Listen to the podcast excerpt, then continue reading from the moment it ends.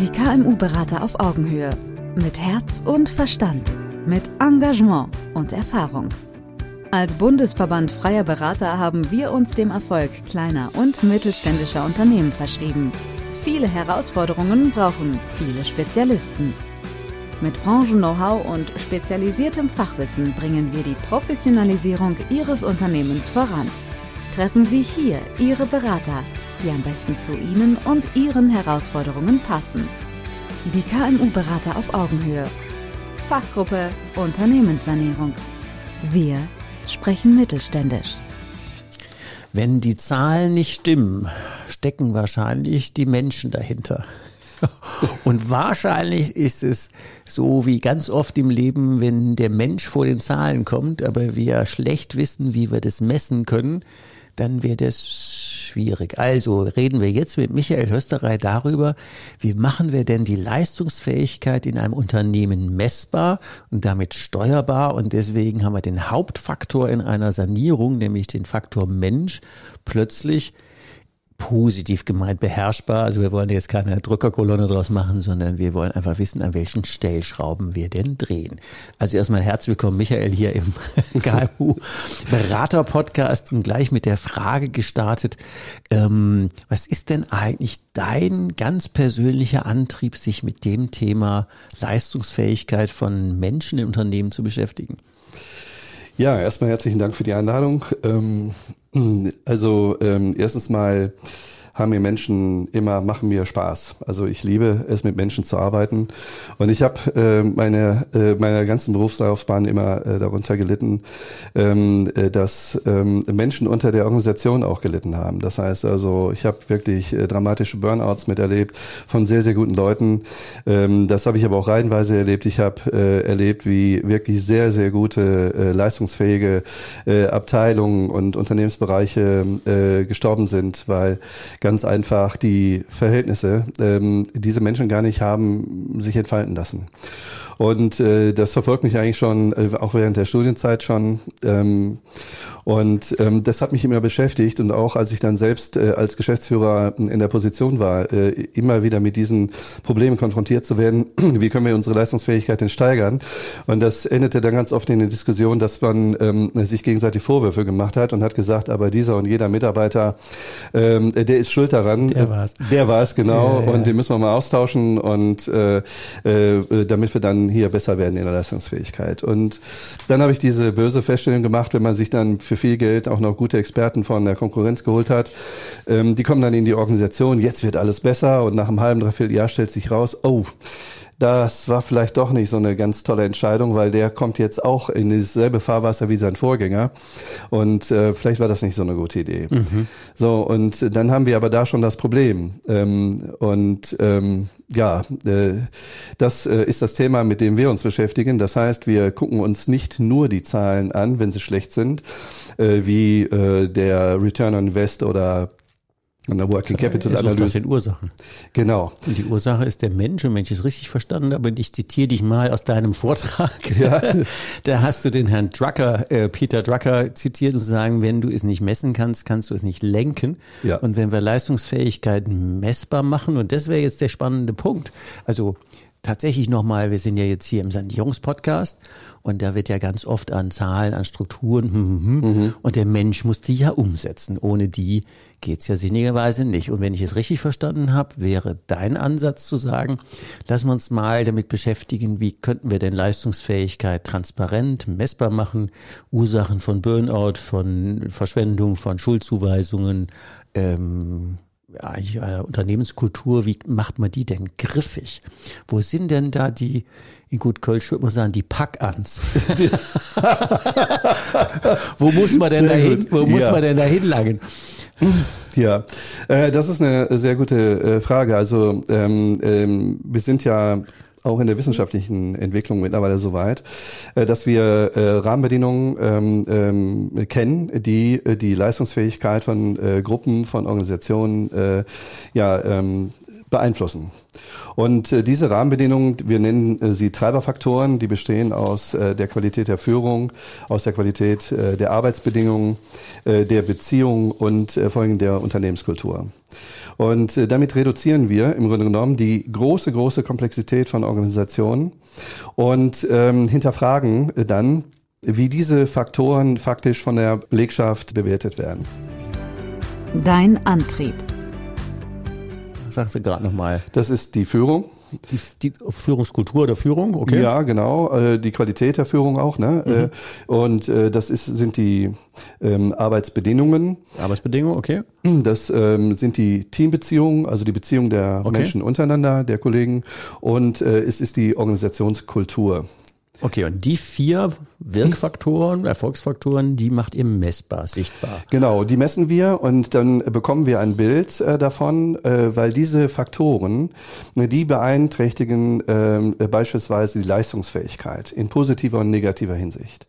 Und ähm, da wir das erheben und wir bekommen ja subjektive Antworten von den Mitarbeitern, die uns das ja dann sagen aufgrund dieser Erhebungsverfahren, können wir sehr genau feststellen, wo genau die Hebelpunkte sind, äh, unter denen das Unternehmen leidet. Also es nützt uns überhaupt nichts. Ähm, das Beispiel mit den Türen in Unternehmen. Ähm, es nützt uns nichts, wenn wir feststellen, dass 80 Prozent unserer, äh, unserer Mitarbeiterschaft Rücken- oder Knieprobleme haben und wir schicken die dann äh, zur Yoga- und Rückenschulung.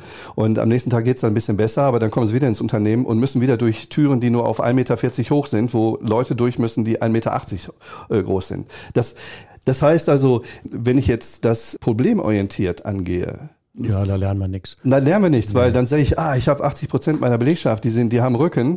Aber wenn ich die Ursache Das ist nehme, immer Ursache. ja, wenn ich aber die Ursache nehme, das heißt also die Türen, die müssen höher gemacht werden, dann haben die Leute keinen Rücken mehr. Da komme ich aber nicht hin. Ich habe das jetzt sehr vereinfacht dargestellt. Ja, also klar.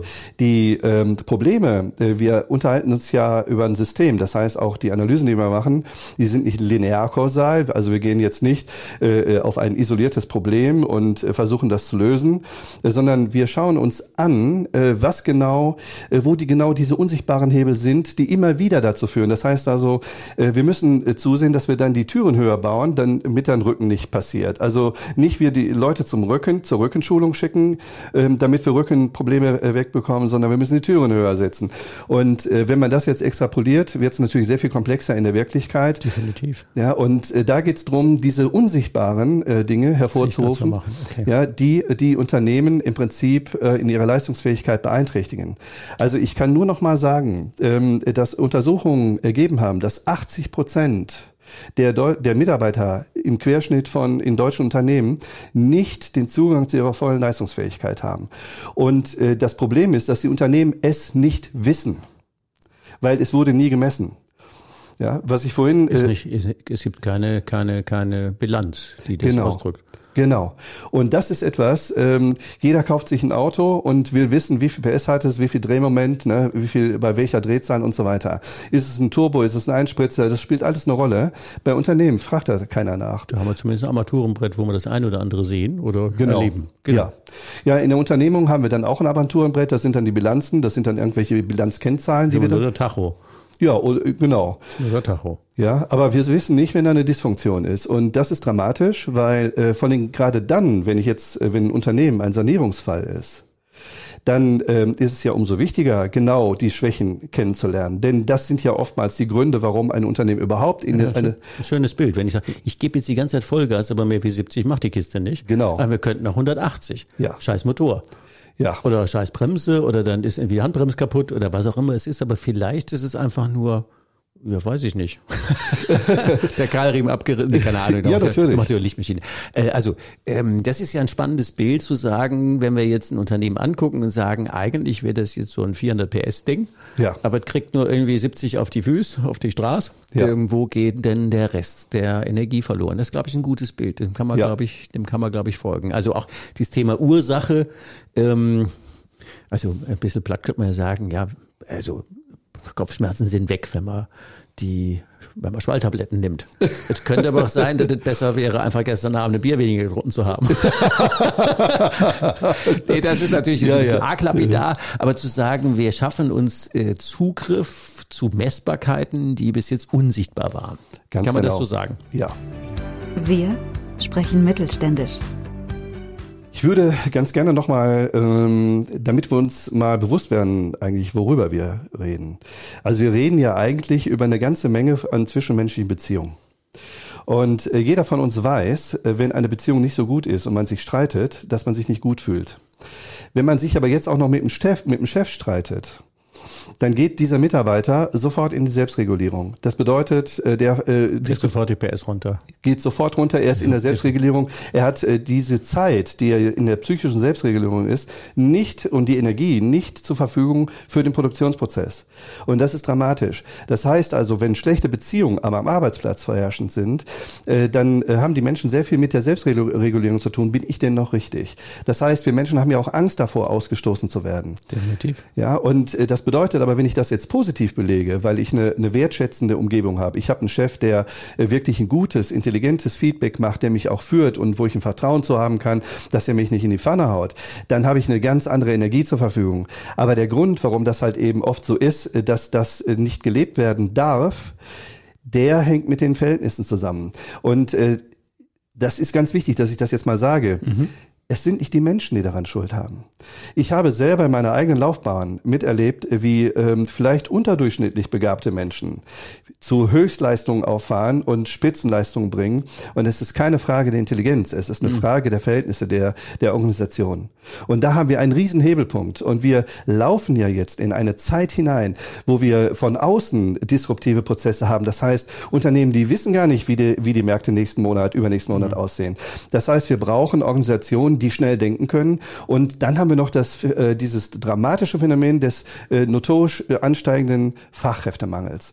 Und äh, wenn uns dann auch noch die Leute fehlen dafür, für die Umsetzung, die, äh, dass wir auch den Anforderungen äh, als Organisation gerecht werden, die von der Gesellschaft an uns gestellt werden, die wir hervorgerufen haben. Wenn wir die nicht bedienen können, dann äh, geht alles kaputt. Unser Unternehmen geht kaputt, auch ein Stück der, der, der Gesellschaft. Das heißt, wir müssen uns hier auch ähm, äh, Gedanken darüber machen, wie kommen wir denn als Organisation in unsere Leistungsfähigkeit hinein? Und äh, da reicht es nicht aus, dass ich einmal leistungsfähig bin, denn äh, ich habe deswegen kein Abo für die nächsten 100 Jahre, dass wir weiterhin ja, leistungsfähig. sind. Prozess, genau. Ja, das heißt also, ich muss ähm, immer besser werden, um erfolgreich zu bleiben. Und das muss ich versuchen, organisational darzustellen. Das ist eine spannende Herausforderung.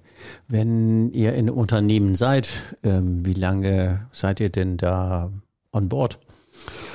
Ja, wir haben ja verschiedene Phasen. Ähm, ähm, das heißt, wir machen Analysen. Das hängt jetzt von der Organisationsgröße ab und auch ähm, wie ja, ähm, wie die äh, faktisch, was die Anforderungen der Organisation auch an der äh, Erhebung sind. Und das kann äh, schnell gehen, äh, das äh, ist möglich innerhalb von einem halben Jahr.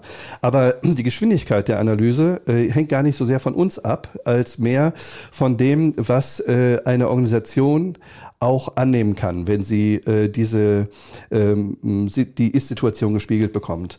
Und äh, das dauert dann schon mal vielleicht auch ein Jahr, aber dann äh, ist das die, äh, bis dass man wirklich sagen kann, okay, äh, das ist es auch. Diese Analyse, die stellt sich auch, die wird abgebildet von von der Belegschaft. Also was wir machen, ist ja, wir beziehen die gesamte Belegschaft mit ein und äh, äh, präsentieren das in der Regel auch im Rahmen einer Betriebsversammlung erstmal zu Beginn, was wir machen, dass die Leute wirklich abgeholt werden vom ersten Moment an. Mhm. Und äh, dann machen wir eine Analyse und die präsentieren wir auch selbstverständlich ganz transparent in der Belegschaft.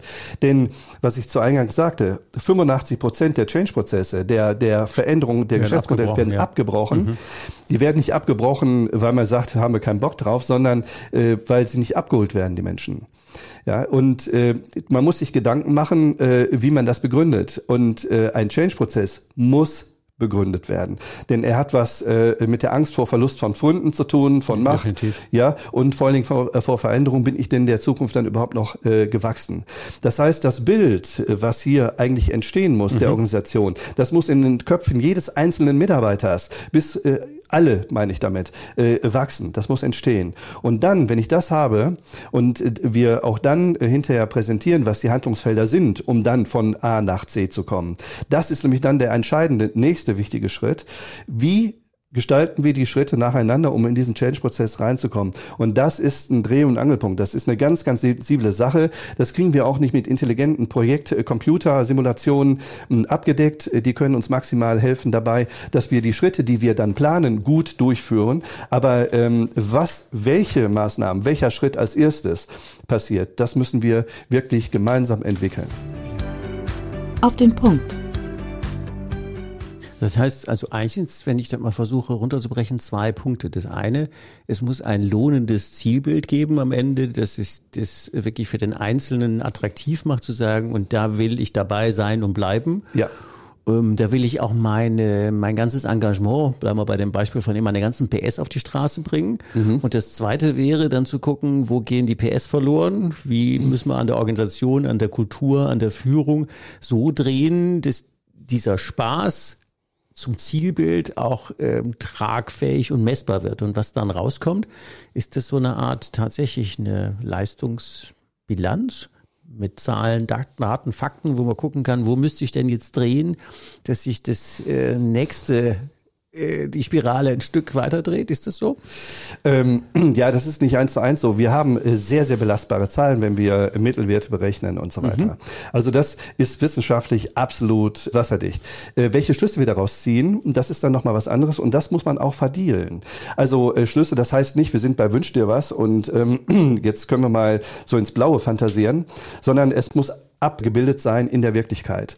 Und dafür sorgen ja die Mitarbeiter. Die sehen ja, wenn wir dann äh, die Ergebnisse präsentieren, was äh, der Urgrund, der, der, äh, wir bringen ja die Phänomene, die Dysfunktion in Verbindung mit den Hebelursachen. Mhm. Und wenn da ein Nicken kommt, und das kommt dann aus der Belegschaft, dann wissen sie, das ist das. Läuft.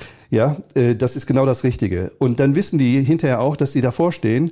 So, dann heißt es, wir haben jetzt festgestellt, dass wir anhand dieses belastbaren Materials, und es muss belastbar sein, weil wenn das nicht belastbar ist, das Material, dann springt ihnen die Führung als erstes ab und danach die Mitarbeiter, mhm. weil sie die äh, Plausibilität nicht erkennen, warum sie den Schritt von A nach C gehen sollen. Und das ist ja auch berechtigt. Ja, definitiv. Ja, wenn Sie ein gut laufendes Unternehmen haben, und da wäre es wünschenswert, so eine Analyse zu machen, damit es gar nicht erst in eine Sanierungsphase rein, äh, mhm. reinläuft. So, dann sagen die sich doch alle, hör mal, haben wir doch geschafft, ist doch Heto Jochi Jange. Ist doch Jochi Jange, ja. genau. Mhm. So, und ähm, das ist aber der Moment, wo man sich dann äh, schon Gedanken machen sollte, können wir denn den Anspruch auch vor dem Hintergrund der brutalen äh, äh, Umweltveränderungen aufrechterhalten. Und wie sehen die eigentlich aus? Das bedeutet, dass eine Geschäftsmodelländerung ist kein nice to have. Das ist nicht, weil wir noch schöner, noch reicher werden wollen, sondern es ist eine Frage der Überlebensnotwendigkeit von Organisationen in dieser Zukunft, die auf uns zukommt. Man könnte fast lapidar sagen, der tägliche Kampf gegen die Schwerkraft. Genau. Die arbeitet sowieso an uns. Ja. Also, äh, es ist doch gut so. Ähm, nee, vielleicht oder doch oder war. Aber dieses äh, jeden, also wenn wir morgens aufstehen, ist es ja auch so, wir müssen ja auch irgendwie Bett verlassen und wieder äh, jeden Tag wieder in, in, in den Fluss kommen. Ja. Und das muss das Unternehmen ja auch. Und die Märkte sind ja deutlich schneller geworden. Also ihr werdet eigentlich ja lange vor der Sanierung mit dem Thema, kriegen wir eigentlich diesen, ich nenne es einfach mal so ein bisschen flapsig, diesen Flow, den wir eigentlich haben. Wie kriegen wir den mit den Leuten so erhalten, dass, bleiben wir bei dem Bild, die PS weiter jeden Tag auf die Straße kommen? Mhm. Und wenn wir jetzt feststellen, da haben wir eine gleiche Delle, werden wir, werden wir früh genug ähm, im Gegenregulieren oder wenn wir eine tiefe Delle haben in der Sanierung, wäre mhm. das dann das Erste, was man tun müsste, zu sagen, jetzt lassen wir mal über die Leistungsfähigkeit auf unserem Dashboard gucken, ja. wo, wo, wo, wo, also klar, wenn ich jetzt jede Menge PS auf der Straße habe, aber der Reifendruck ist gerade im Eimer, dann, um, um das mal in einem, in einem, in einem, in einem sehr, wie heißt es, ähm, in einem sehr pragmatischen Bild äh, darzustellen. Also das wäre im Prinzip, wenn man in mehreren Stufen denkt, eigentlich erstmal schaffen und halten, kleine Dellen frühzeitig ausbeulen und große Dellen an den Ursachen arbeiten und nicht an den Symptomen schrauben. Äh, das und vor allen Dingen ähm, auch ähm, Zukunftsentwicklung vorwegzunehmen. Hm, das ist ja auch so ein, äh, so ein Ding. Da muss man dann drüber reden. Aber das, da gehen wir jetzt zu weit. Ähm, ich denke mal, wir sind ja jetzt äh, in, in dem Rahmen der Sanierung. Das heißt also, dass wir uns da schon genau anschauen sollten, was kann denn die Struktur? Ja, wenn ich zum Beispiel ähm, 46 Prozent der Mitarbeiter, äh, die eine physische Beeinträchtigung haben, das heißt, die haben Migräne oder die haben äh, Rückenschmerzen, äh, Psychosomatisch, das sind die meisten äh, psychosomatischen äh, Phänomene, dann fühlen die sich nicht wohl. Aber die fühlen sich auch nicht wohl, wenn sie zu Hause bleiben. Das heißt, wenn die einen super Arbeitsplatz haben, dann äh, sind die motiviert zur Arbeit zu gehen und vergessen bei einer guten, motivierten Arbeit, äh, dass sie Rückenschmerzen haben. Und äh, ich will das jetzt mal ein bisschen romantisch äh, überzeichnen. Ähm, mhm. Aber im Endeffekt ist es ja so, dass man dann sagen kann, okay, ob ich jetzt zu Hause mich langweile oder lieber bei meinem spannenden Job bin, dann, äh, dann, ja, dann trage ich ja schon was zur Leistungsfähigkeit bei. Und wenn ich aber emotional entbunden bin, dann, äh, und das sind ungefähr 33 Prozent, hat diese Studie ergeben. Das geht hin bis zur Scheißegalität. Das heißt also, das, ja, ne? Äh, und äh, da gehen, das Qualitätsbewusstsein geht runter, die Reklamationen steigen womöglich dann an und das schlägt natürlich sich sofort negativ auf die Betriebsergebnisse nieder und vor allen Dingen auch auf die, auf die Moral der Leute. Das hieß ja fast Umkehrschluss, wenn wir es messen könnten, ähm, vielleicht ist es richtig oder falsch zu sagen, wir haben 46 der Leute, 46 Prozent der Leute mit Beeinträchtigung, weil Kopfschmerzen, Rückenschmerzen, mhm. Migräne, irgendwas ja. Unwohlsein. Und die Zahl wird man jetzt runterkriegen, vielleicht auf 25 Prozent. Mhm. Dann würde ich auf der anderen Seite zumindest mal mit hoher Wahrscheinlichkeit messen können, was sich denn in der Leistungsfähigkeit und damit PS auf der Straße und damit dann auch wieder sichtbar in den klassischen finanziellen Kennzahlen wieder ausprägt. Das wäre so. Also das, diese Korrelation, die würde man nachweisen. Also die kann man nachweisen, weil äh, die Erhebungen, die wir machen, die sehen das ja vor. Also äh, wir haben äh, gerne auch ähm, eine ähm, Gefährdungsbeurteilung psychische Belastungen mit integriert. Ähm, äh, die müssen wir nicht integrieren, das ist mal kein Problem. Wir können die Aussagen auch äh, so treffen. Aber faktisch ähm, äh, können wir sagen, wir nennen das Frühindikatoren, bei solchen, wenn wir solche Feststellungen machen. Das sind, ähm, die zeigen uns an, was äh, in den nächsten Schritten durchaus äh, dann in den Spätfaktoren, nämlich dann Bilanzen, äh, Fehlzeiten, Fluktuationen und so weiter hat ja, immer, hat ja immer Wellen. Ganz genau. Also man könnte sagen, also das Thema, das ist heutzutage eben stressiger als früher ist vielleicht ein nettes Statement, aber da kann man sich genau nichts verkaufen, nämlich zu sagen, und wie machen wir das jetzt anders? Ganz genau. Also Stress ist ja auch eine sehr subjektive Sache, weil wenn Sie eine, eine hohe Arbeitsbelastung durch eine super Teambeziehung auffangen können, dann haben Sie gewonnen, weil das empfinden die Leute nicht mehr als stressige Belastung, ähm, sondern das ist für die eher eine Herausforderung. Ja, und eine stressige Belastung geht ja ins Negative. Das heißt, die Menschen gehen in Rückzug, gehen in Burnout, ja. äh, ne, diese äh, in Regression. Und äh, das ist ja etwas, das, das nicht passieren darf. Das ist ein schleichender Prozess. Du kennst wahrscheinlich auch die Google-Studie, wo die äh, untersucht haben, warum manche Teams mit äh, durchschnittlichen Mitarbeitern extrem outperformen und andere völlig daneben liegen, aber eigentlich immer die gleichen Leute. Und da war, glaube ich, der Rückschluss, die nannten es, glaube ich, psychologische Sicherheit, dass man im Team äh, einfach so sein darf, wie man ist Mhm. Und nicht, wenn man was sagt, da zieht schon mal die, die, die, die Augenbraue hoch oder oh, der ist schon wieder. und das, das klar ist, in den Teams, wo die Leute sich sicher fühlen, geht die Performance dramatisch nach oben. Und das ist vielleicht ein Stück weit ein anderer, ähm, ein anderer Ansatz, aber eine ähnliche Beobachtung, mhm. dass wenn das andersrum ist, die, ich fühle mich unsicher, ich fühle mich unwohl, geht natürlich die Performance auch massiv in den Keller bis Krankenstand, bis Burnout, bis ähm, Kündigung oder eben auch unattraktiver Arbeitgeber. Mit Blick auf die Zeit, jetzt haben wir natürlich relativ viel Input gegeben und wenn wir sagen würden, okay, wir sind im Rahmen der Sanierung und wir mhm. sind bei dem Thema Leistungs, mach es messbar. Was würdest du denn den geneigten Zuhörern an drei Tipps mit auf den Weg geben, zu sagen, also wenn ihr euch mit dem Thema beschäftigt, denkt auf jeden Fall an erstens, zweitens, drittens. Drei Praxistipps. Also erstes Mal, lasst es äh, nicht in die Krise reinkommen. Prävention ist besser als äh, Sanierungsfall. Das Definitiv. ist äh, mhm. Nummer eins. Wenn ihr in Change-Projekte ähm, rein wollt, berücksichtigt eure eigene Kultur, die ihr jetzt habt im Unternehmen und versucht es wirklich zu messen. Ihr müsst wissen, was ihr tut, wo ihr da steht und dass ihr dann, wenn ihr in die Change-Projekte reingeht, alle Mitarbeiter mitnehmen. plus Führungskräfte mitnehmen. Das muss plausibel sein. Ja, und ähm, das sind so die beiden großen Sachen. Die gute Nachricht ist ja eigentlich, äh, wir können das ja darstellen, ähm, äh, wie die Leistungsfähigkeit wir können ist. Es sichtbar machen. Wir können es sichtbar machen. Und ähm, wenn wir das nutzen wollen, und äh, das äh, mag ja vielleicht einen Preis haben, aber äh, der, äh, das, was man dafür bekommt, ist ja viel, viel größer. Ja, äh, denn erstens mal, Sie bekommen wirklich äh, genau die Informationen, äh, die Sie brauchen über das Unternehmen. Ich sehe, wie viel PS, wie viel Drehmoment mein Auto hat, mhm. ähm, wie das funktioniert, wie das in sich, wo es nicht funktioniert. Das ist eine ganz wichtige Sache. Und dann ist es äh, wichtig, weil ich einfach basierend darauf belast, eine belastbare Basis habe, auf, äh, ähm, wo ich alle Mitarbeiter dann äh, mitnehmen kann und dran partizipieren lassen kann. Und das sind ja schon die großen Dinge und das sind unserer Meinung nach auch die Faktoren, die zum Scheitern Scheitern des Change Managements nämlich führen, wenn man die Menschen nicht wirklich mitnimmt. Oder zum Gelingen. Also eigentlich verkauft ihr ein Nachtsichtgerät, oder?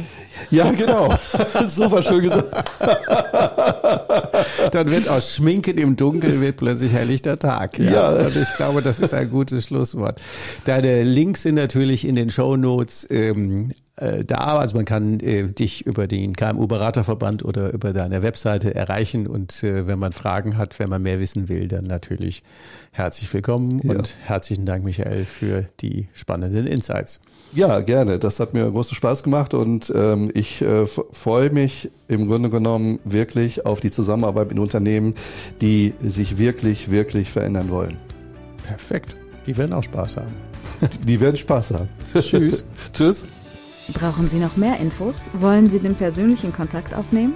Den Link zu Ihrem KMU-Berater finden Sie in der Beschreibung und unter www.kmu-berater.de. Wir wünschen Ihnen viele Erfolge, unternehmerisch und menschlich. Die KMU-Berater auf Augenhöhe. Wir sprechen mittelständisch.